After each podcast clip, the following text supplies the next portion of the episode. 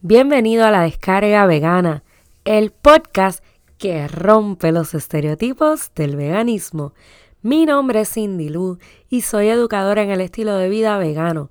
Comparto información para ayudarte a navegar este estilo de vida como vegano o cuasi vegano. También me gusta discutir temas y noticias relevantes y entrevisto a veganos y veganas de la comunidad latina e hispana.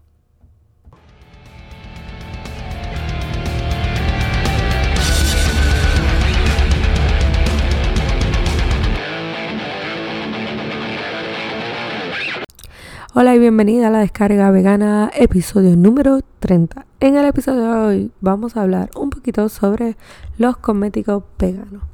Y quiero empezar explicando qué es un producto vegano.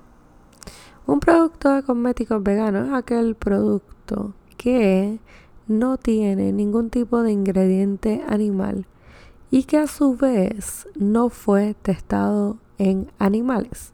Me explico. Vamos a poner que yo tengo una crema del cuerpo que toda su base es 100% vegetal. Pero en el proceso, ya sea su ingrediente durante el proceso de creación y luego de tener el producto final, en cualquier etapa de este proceso, si el producto fue testado en animales, es decir, ya sean los ingredientes por sí solos, ya sea durante el proceso de la creación del producto o al final una vez llega al mercado o justo antes de salir al mercado, en cualquiera de estas tres etapas fue testado en animales, automáticamente ese producto deja de considerarse vegano, ya que es de base vegetal, pero estuvo envuelto en algún tipo de um, trabajo de crueldad animal, por decirlo así. Entonces, eh, como acabo de decir, al ser un producto testado en, en animales, deja de ser vegano. ¿Y esto qué significa? Que el producto vegano debe ser completamente cruelty free. Pero cruelty free es un término que realmente llegó a lo que sería la cosmética. Y cosmética, cuando hablo de cosmética me refiero a maquillaje, crema, tintes del pelo, eh, ¿cómo se llama? Esmaltes de uña, todo lo que tiene que ver con belleza, por decirlo así, el champú, todo esto. Eh, ¿Por dónde iba? Por cruelty free. El término cruelty free llega a la industria de los cosméticos porque habían y todavía hay muchas marcas que prueban sus productos en animales. Entonces, todas estas marcas o casas que no hacían estos uh, pruebas en productos, pues necesitaban una terminología para dejarle saber al consumidor y sobre todo al consumidor preocupado por esto mismo de los derechos de los animales, dejarle saber a ese consumidor que su producto desde el inicio o desde sus ingredientes primordiales no fue testado en animales. Así que el término cruelty free no viene a raíz de que el producto sea o no sea vegano, viene a raíz de que el producto sea o no testado en animales. Y le puedo dar un ejemplo. Vamos a poner que tú te compraste un champú que es de X marca y esa marca eh, se denomina o se reconoce como una marca cruelty free. Pero dentro de los ingredientes del producto eh, puedes encontrar miel, puedes encontrar beeswax o cera de abeja. Estos ingredientes, al ser de proveniencia animal, automáticamente hacen que este producto no sea un producto vegano. Puede ser cruelty free según lo que cruelty free significa dentro de la industria de los cosméticos, pero no necesariamente significa que es del todo cruelty free y mucho menos vegano. Así que yo pienso que esta diferencia es bien importante siempre explicarla porque mucha gente automáticamente asume la posición de que si el producto es cruelty free, automáticamente es vegano y esto no es así. Dentro de lo que es eh, el cruelty free y el veganismo, lamentablemente hoy por hoy, 2019, todavía no existen leyes específicas que regulen todo esto. Así que en ese término tenemos que básicamente confiar en las marcas cuando eh, estas eh, dicen que son cruelty free o veganas. Aunque sí hay unos sellos que nos ayudan un poco en el proceso. Por ejemplo, uno de los sellos más conocidos dentro de la industria cruelty free es el Leaping Bunny. Y si no saben lo que es, les voy a dejar eh, un ejemplo en las notas y la página para que puedan leer sobre esa certificación. Y esta certificación eh, la obtienen algunas ah, compañías cuando aplican para ella. La aplicación ah, para el, el um, Bunny es gratis, pero entiendo que hay las compañías en general deben pagar para obtener eh, la licencia y poder poner el conejito brincando en sus productos. Así que una compañía puede muy bien estar certificada como cruelty free por el Leaping Bunny y no necesariamente tener el dibujito puesto en su producto. Y me ha dado el caso con productos que lo dicen, por ejemplo, eh, vamos a poner que compraste un champú y en algún lugar del bote te dice Certified by Leaping Bunny as cruelty free, pero no tiene el sellito. Y es que probablemente esta compañía sí se certificó, porque la certificación es gratis, pero no han pagado las licencias y las regalías para obtener el permiso de poder poner el, el conejito brincando. Así que una de las cosas que pueden ayudarte a conseguir productos veganos y conocer más productos cruelty free es entrando a la página de ellos. Yo entiendo que ellos deben tener los resources de las diferentes compañías que están certificadas con ellos. Eh, me puedo estar equivocando, hace tiempo no verifico la página de ellos, pero me parece que es así. Otra manera que un poco te quita el dolor de cabeza es buscar las certificaciones veganas como Certified Vegan. Y Certified Vegan usualmente, eh, si la conocen eh, o si no la han visto pero a lo mejor no saben qué es esa licencia, es una V con un corazoncito alrededor. Este sello también eh, lo emite otra organización sin fines de lucro y básicamente hacen lo mismo que Leaping Bunny, certifican que el producto es completamente vegano en todas las partes del proceso. Este es uno de los sellos más utilizados, sobre todo en la comida, que ayuda eh, mucho a identificar todos esos productos veganos, pero también se utiliza en la industria de los cosméticos y te puede ayudar un poco a ganar la pelea y a avanzar eh, para saber si lo que estás comprando en efecto es o no es vegano. Eh, como yo les dije hace varios minutos atrás, esta es, digamos, estos uh, títulos de cruelty free vegan en los productos no están regulados. Así que, por ejemplo, puedes tener productos como marcas locales que te dicen que sus productos son veganos, número uno, porque no son testados en animales, y número dos, porque en la compra de su materia prima o de esos ingredientes principales del producto se han eh, asegurado de comprar productos que ya vengan certificados o que la compañía certifique que no fueron eh, testados en animales y que son 100% de base vegetal. Y de esta manera estas eh, compañías locales, microempresas locales te dejan saber que el producto es vegano y cruelty free. Y Yo siempre he pensado que esto un poco alivia el dolor de cabeza y que debemos quizás un poco inclinarnos hacia eh, la compra de esos productos locales. ¿Por qué? Porque al ser una microempresa usualmente eh, tienden a ser más delicados a la hora de curar su producto y eh, un producto un poco más real de lo que te están vendiendo. Eh, lo digo en comparación con compañías grandes que quizás le ponen el sticker de cruelty free o vegano por cuestiones de moda, venta o lo que sea. Y no necesariamente es así.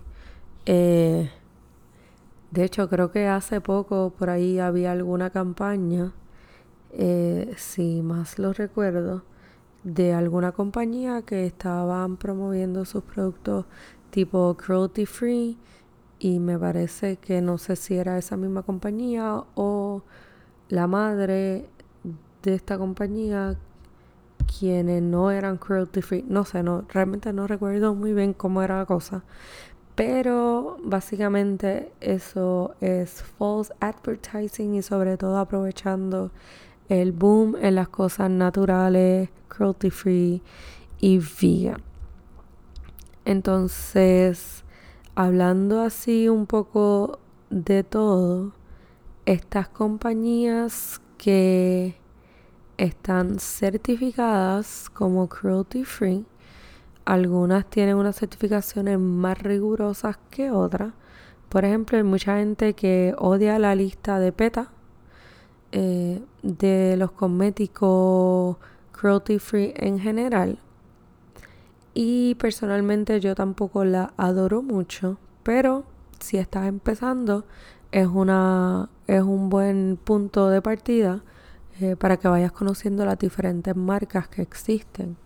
Eh, hay muchas marcas que están en áreas grises dependiendo la persona. Por ejemplo, eh, se me ocurre NYX, que aquí ahora mismo tienen una tienda en Plaza Las Américas, más lo puedes conseguir en la farmacia.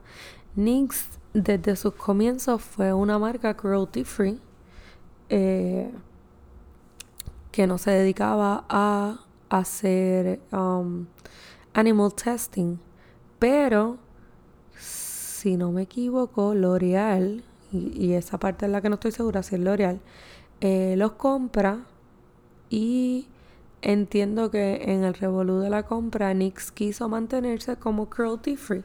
Pero uno de los detalles de la compra es que NYX aparentemente tenía muchos productos veganos en aquel entonces. Una vez los compran, eh, dejan de producir estos productos veganos. No entiendo por qué. Y luego un poco más adelante en la historia, a quizá uno o dos años atrás y más para este año, empiezan a revivir sus productos eh, veganos en la línea porque se dan cuenta que el mercado está creciendo y que realmente eh, su público se lo está pidiendo. Entonces ahí más o menos pueden tener un ejemplo de lo que sería tipo una marca gris que es hija de una compañía más grande que testan animales, pero eh, como viene de ser una compañía pequeña, mantiene sus ideales, por decirlo así, de no hacer animal testing. Entonces hay muchas otras casas como Nix eh, que por ejemplo no son del todo veganas en cuestión de la línea completa de sus productos, pero sí son cruelty free y tienen muchas opciones veganas. Se me ocurren marcas como Tarte, Urban Decay eh, y así por el estilo hay varias, hay varias. Eh, pero también hay marcas que son completamente veganas y por ejemplo Kat Von D y en sus cosméticos cuando comenzó ella no era vegana y sus cosméticos eran cruelty free, pero no todos eran veganos. Y una vez ella comienza en lo que es el veganismo, se da cuenta que tiene que eh, modificar su línea porque ella quería tener una línea completamente vegana que fuera con sus nuevos ideales. Y de ahí se da la tarea de entonces convertir la línea completa en vegana. Así que los lipsticks, la, el polvo y todo lo demás y las cosas nuevas que han salido han salido completamente veganos. Eh, es una de las líneas como eh, ahora mismo yo creo que más grandes que son completamente veganas.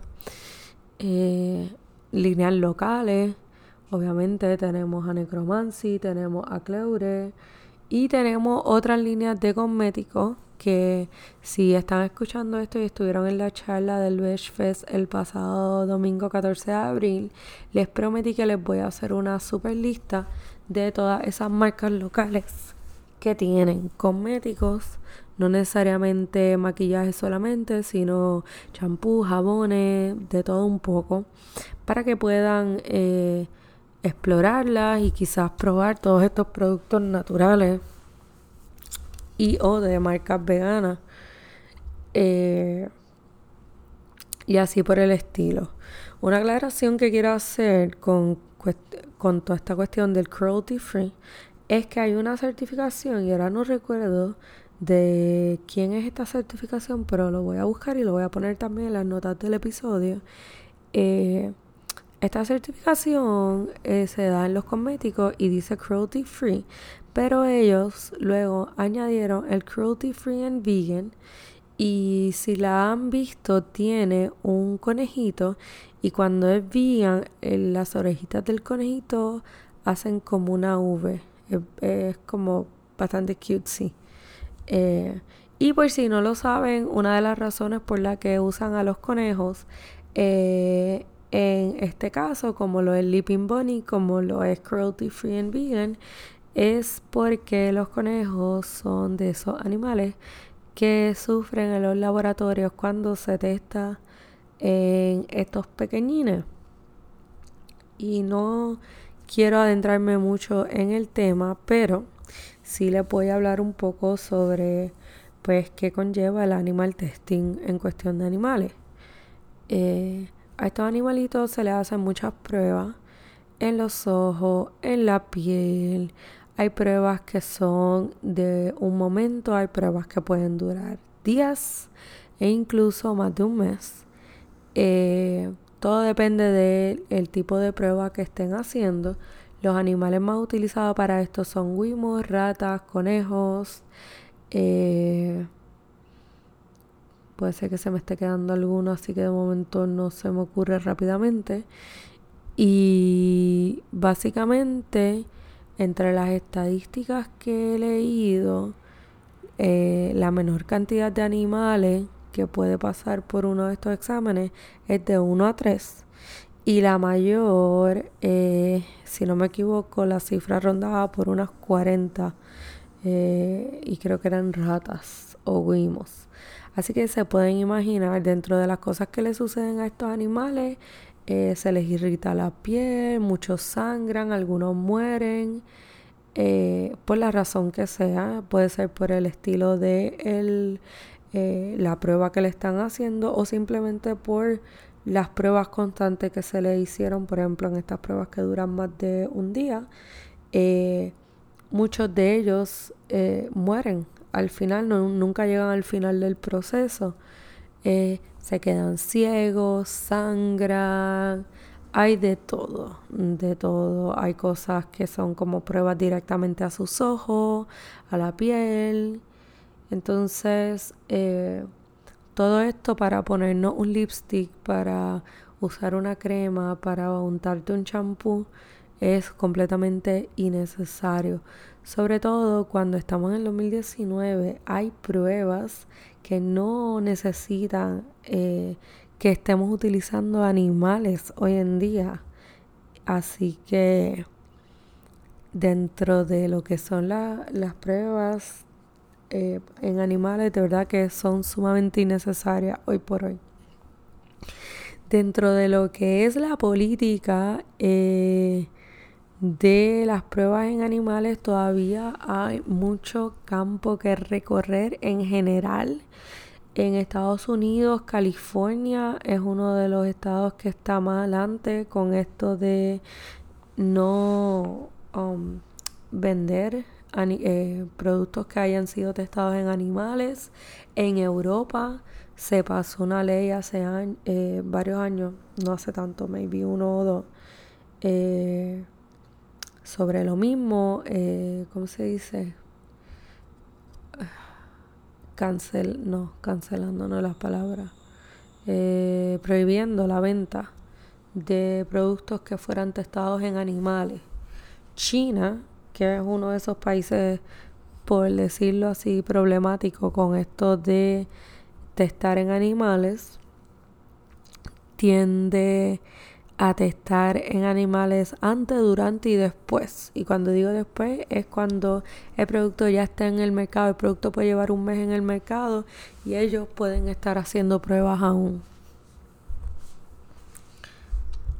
Entonces, eh, en China, vamos a un poco adelantando el paso, no hace mucho, aprobaron eh, una ley que no obliga a los productos o a las casas a testar sus productos luego de que salen en el mercado.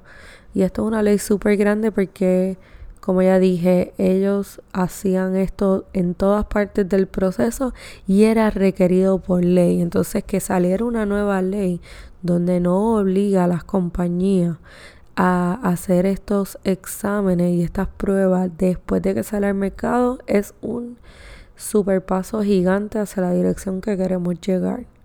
Otra de las cosas que han hecho tan reciente como a principios de este mes aprobaron también eh, dos metodologías para hacer testing o pruebas de estos productos sin utilizar animales por dos compañías eh, que ya están eh, trabajando en China y creo que esto va a ser efectivo a partir de enero del año que viene. Así que las casas de cosméticos pueden optar por no hacer animal testing y eh, hacer estos pruebas o estos tests en estas compañías que no utilizan animales. Así que estamos como viendo el cambio. Me parece que ayer, antes de ayer, leí una noticia de que querían también um, prohibir los productos testados en animales en Singapur, si no me equivoco. Así que poco a poco se va moviendo la industria de cosméticos a hacer otro tipo de prueba o simplemente lanzar los productos al mercado. Yo sé que hay gente que a veces pues tiene miedo si el producto realmente va a ser nocivo o no para la piel. Eh, Personalmente pienso que muchos de estos productos, sus bases son completamente naturales, a menos de que sean productos altamente químicos. Y usualmente los productos altamente químicos vienen de compañías que testan en animales por esto mismo. Así que todas esas compañías que no opten por testar, que tienen eh, versiones más naturales de estos productos, eh, realmente no deben de preocuparnos altamente sobre si el producto nos va a afectar de alguna manera. Más bien la preocupación debe ir si somos de pieles un poco más sensitivas. Por ejemplo, les voy a contar, y esto un poco lo he compartido en Facebook y en Instagram. Yo, por ejemplo, desde que me hice vegana, he tenido una pelea y una lucha cuesta arriba con lo que son los desodorantes naturales, porque muchos de ellos tienen ingredientes como baking soda o aceites esenciales que son fuertes para mi piel y termino súper irritada y no, no me funcionan completamente. Eh, todo depende de la marca y el producto. Por ejemplo, yo estuve usando uh, Grinch de Lush por un año y por un año olía a hierbas tan rico, nunca apestaba, eh, ese desodorante viene en polvo, así que usaba bien poquito. Eh, bueno, el, eh, producto completo me duró un año. Y yo amaba ese desodorante desde que lo probé. Y luego cuando me tocó volver a comprarlo, aparentemente habían reformulado el producto y contenía más baking soda, lo que provocó que quizás en menos de un mes comenzara a irritarme. Y yo estaba al borde de la desesperación porque me encantaba, realmente me encantaba el producto. Eh, de ahí en adelante ha sido bien cuesta arriba en cuestión de lo que es encontrar algo que funcione, número uno, y dos, que no me irrite. Eh, he probado de todo, sin baking soda, con un chin de baking soda, eh, con X o Y aceite. Y lo que estoy haciendo en este instante, momento así de en el que estoy grabando este podcast realmente es utilizando jugo de limón de limón, o sea, jugo de limón o zumo de limón, literal, el limón lo exprimo y eso que bota es lo que uso. Esto tiene propiedades eh, antibacteriales en cuestiones de que mata esas bacterias del olor y funciona súper bien. Eh, pero tengo ah, la leve sospecha de que eventualmente me va a resecar bastante. La axila cambia su pH de vez en cuando. Eh, y sobre todo nosotras las mujeres con esto de las hormonas de mes a mes, eh, pues nos puede afectar un poco más, ¿verdad? Esos pH. Así que no sé por cuánto tiempo me dure. Hasta el momento llevo varias semanas utilizándolo y ha funcionado. No, no he tenido problemas de resequedad ni nada por el estilo hasta el momento. Eh, ya les iré contando si es que hay algún cambio. Pero yo voy a dejar hasta aquí este episodio. Si ustedes quieren que aclare otras dudas o hable un poco más sobre los brands que existen dentro de lo que serían los productos cruelty free slash veganos. Y digo slash veganos porque los productos veganos deben ser 100% cruelty free siempre. Eh, y para mí cruelty free es automáticamente vegano, aunque para la industria de los cosméticos no sea así.